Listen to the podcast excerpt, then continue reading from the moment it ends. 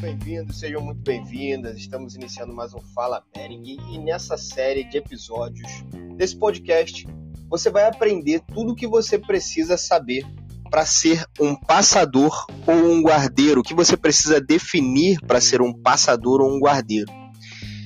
Eu sou Ian Bering, sou faixa preta de Jiu-Jitsu segundo grau, terceira geração de uma das famílias mais renomadas no mundo do Jiu-Jitsu, a família Bering. E sou o criador do método Finalize Três Vezes Mais, que é um método onde eu te levo do zero à criação do seu próprio jogo de Jiu-Jitsu para conseguir finalizar, ter a possibilidade de finalizar até três vezes mais durante as suas aulas de jiu-jitsu, durante os seus treinos de jiu-jitsu.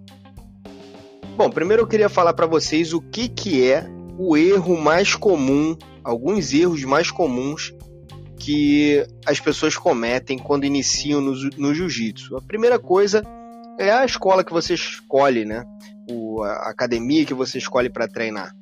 Muita gente acredita que por ser pesado, ou por ser leve, por ser magro, por ser gordo, por ter pouca mobilidade, não vai conseguir fazer uma coisa ou outra dentro do jiu-jitsu e por isso não, não, não vai, não se incentiva, não, tem, não se dedica a treinar jiu-jitsu. Mas isso acontece muito por conta de crenças limitantes e por conta de muitas pessoas que dão aula específica para uma pessoa pesada, por exemplo, ensinando ele a ser passador desde o início assim como uma pessoa leve a ser guardeiro. Por quê? Por causa da genética, do biotipo, da morfologia, ou seja, por causa da construção corporal que essas pessoas de, diferentes têm. E isso tem que ser levado em consideração, com certeza. Porém, o jiu-jitsu ele tem que ser ensinado dentro de um método. Isso não acontece. O que acontece é Chegou um cara pesadão, ó, esse vai ser passador. Então vem aqui, já entra na guarda de alguém, aprende a começar a passar, ou então já começa a amassar, entender aqui o que, que você tem que fazer para amassar essa pessoa. E isso não é a forma correta, porque você está criando na cabeça dessa, dessa pessoa, desse indivíduo, um paradigma de que ele nasceu para fazer aquilo, de que ele nasceu para ser passador, e essa pessoa vai se desenvolver muito pouco fazendo guarda com as costas no chão, capaz de, por ser mais pesado, acabar nunca caindo por baixo, principalmente treinando com pessoas mais leves, que é o que acontece nas academias. Só que quando ele for lutar um campeonato, ou ele passar por uma situação real e, porventura, acabar caindo por baixo, ele não vai saber o que fazer, ele não vai saber como se mexer ali, ele vai ter muita dificuldade de lidar com aquela circunstância adversa que ele está vivendo naquele momento.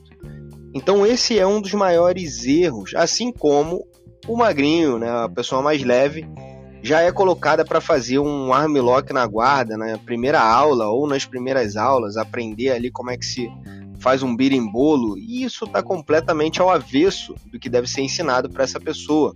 Essa pessoa, tanto uma quanto a outra, ou qualquer pessoa, tem que aprender primeiro alguns critérios dentro do jiu-jitsu que são importantes para que se desenvolva com consistência, com base sólida. Mas isso a gente vai falar no segundo episódio. Eu tenho diversos alunos, já tive, já dei aula para mais de 2 mil alunos, já construí jogos para mais de 2 mil alunos na minha vivência, na minha experiência prática dentro do tatame, e para centenas de novos alunos é, na minha experiência online. E eu vejo cada vez mais que existem alguns princípios que as pessoas deixam para depois, inclusive chegam na faixa marrom, na faixa preta, sem entender quais são as uh, quais são as posições, por exemplo, de ataque principais do jiu-jitsu. As posições principais de ataque dentro do jiu-jitsu, vamos começar pelo começo. Né? A primeira é a guarda, a segunda é os 100 quilos, a terceira é a montada e a quarta é a pegada pelas costas. São as posições principais de ataque. Ah, mas eu consigo atacar da meia guarda? Sim, você consegue atacar da meia guarda. Mas a meia guarda é uma interseção, é um meio do caminho ali para que você possa chegar numa posição mais vantajosa, uma posição que tem uma, mais possibilidade de ataque. Não que você não consiga, como eu falei. Na meia guarda você tem diversas coisas para fazer, como kimura, americana, estrangulamentos, chaves de braço chaves de pé, de joelho, tem muita coisa para fazer tanto por cima quanto por baixo. Porém, é importante que você aprenda, por exemplo, a se desenvolver tanto por cima quanto por baixo, exatamente por conta desses fatores. Caso você não, não se desenvolva em alguma dessas áreas, você vai ficar debilitado, você vai ficar deficiente naquela área. E se porventura você cair naquela posição, você não vai saber o que fazer. E um dos principais erros de todo iniciante é não saber qual é a posição vantajosa e qual é a posição de roubada. Esse é um principal erro. Eu não sei se eu estou numa vantagem aqui ou se eu estou numa roubada. E quando eu digo vantagem, eu não quero dizer aquela pontuação onde o árbitro estende o braço à frente de um lado ao outro do corpo. Não, que ele te dá uma vantagem. Não, não é isso. Vantagem é a posição que você pode desempenhar um melhor papel de ataques, um melhor papel de defesa, um melhor papel é, onde você tem mais domínio sobre a pessoa. Então é importante você entender quais são as posições de vantagem que você tem no jiu-jitsu. E como eu falei aqui, existem principalmente quatro posições onde você está não só na vantagem para poder fazer domínio, mas também para poder fazer ataques. E isso aí faz a diferença você saber. Agora, não basta você saber quais são as posições vantajosas de ataque, você tem que também saber também como se defender em cada uma dessas posições. E isso é muito pouco difundido, muito pouco valorizado hoje em dia por quem ensina. Realmente, o, a questão, o critério, por exemplo, você está por baixo dos 100 quilos, por baixo da montada, uma das maiores dúvidas que eu recebo nas minhas redes sociais é como que eu saio dos 100 quilos por baixo uma pessoa mais pesada. Então você vê bem, o cara é ensinado a fazer guarda, mas ele não é ensinado a se defender nos 100 quilos. Ou até é ensinado, mas de uma maneira pouco eficiente, pouco eficaz, que realmente ele não vai conseguir realizar com um cara mais pesado. E olha, é importante frisar que realmente, quando o cara é mais pesado e ganha os 100 quilos, é muito difícil de você conseguir ter ali competência e capacidade de sair de baixo. Mas todos nós temos essa capacidade. Precisamos desenvolver essa competência. São habilidades, são competências essenciais que cada ser humano que treina jiu-jitsu precisa desenvolver. Ele tem a necessidade de desenvolver essas competências essenciais para poder chegar num nível onde ele vai conseguir sair de baixo de qualquer pessoa mais pesada. Ah, mas uma pessoa mais pesada que seja mais graduada, essa pessoa não vou conseguir sair de baixo. Vai, vai sim, vai sim. Aí você precisa ter o quê? Um plano de jogo porque o jogo não acaba quando termina. Então, quando você recupera, por exemplo, a guarda, uma meia guarda, você não pode parar por baixo ali e deixar o seu oponente se ajeitar. Senão, isso aí vai te levar o quê? Vai te levar a uma posição crítica que você já tá, mas vai continuar numa posição crítica diferente. Então, por exemplo, tá por baixo no 100 kg, recupera a meia e não faz nada para sair, esgrima, por exemplo, é, busca uma raspagem, busca a recuperação da guarda completa, já com um ataque ou uma raspagem na sequência de jogo que você precisa desenvolver, você vai continuar por baixo tomando a massa, tomando pressão. E não é porque você sabe o caminho da vitória que você vai ser vitorioso. Isso é uma regra de Sun Tzu, né? Já escreveu há milênios atrás. Então, realmente é importante que você saiba isso, mas não só tenha o caminho, um caminho. Você precisa ter pelo menos, pelo menos dois caminhos, porque caso o primeiro não dê certo, você precisa ter o segundo.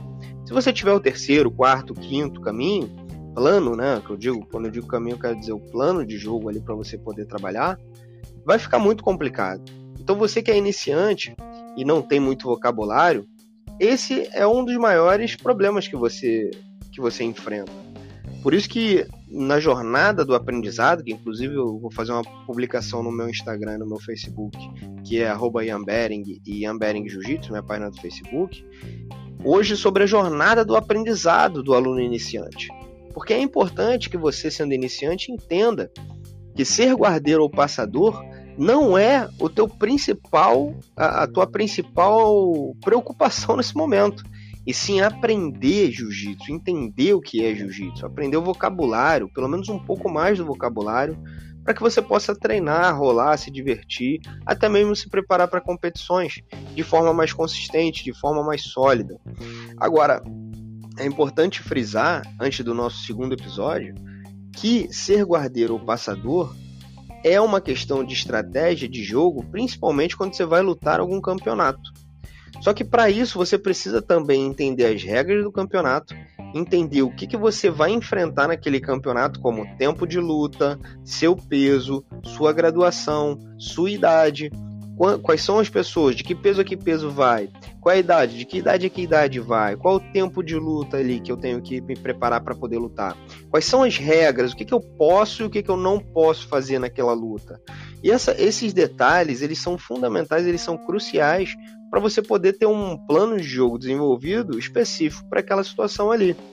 Diferentemente, por exemplo, quando você treina para poder se defender numa situação real de conflito na rua, ou em casa, ou num churrasco, né? Quando eu digo na rua, abrange todas essas localidades, qualquer situação no trânsito.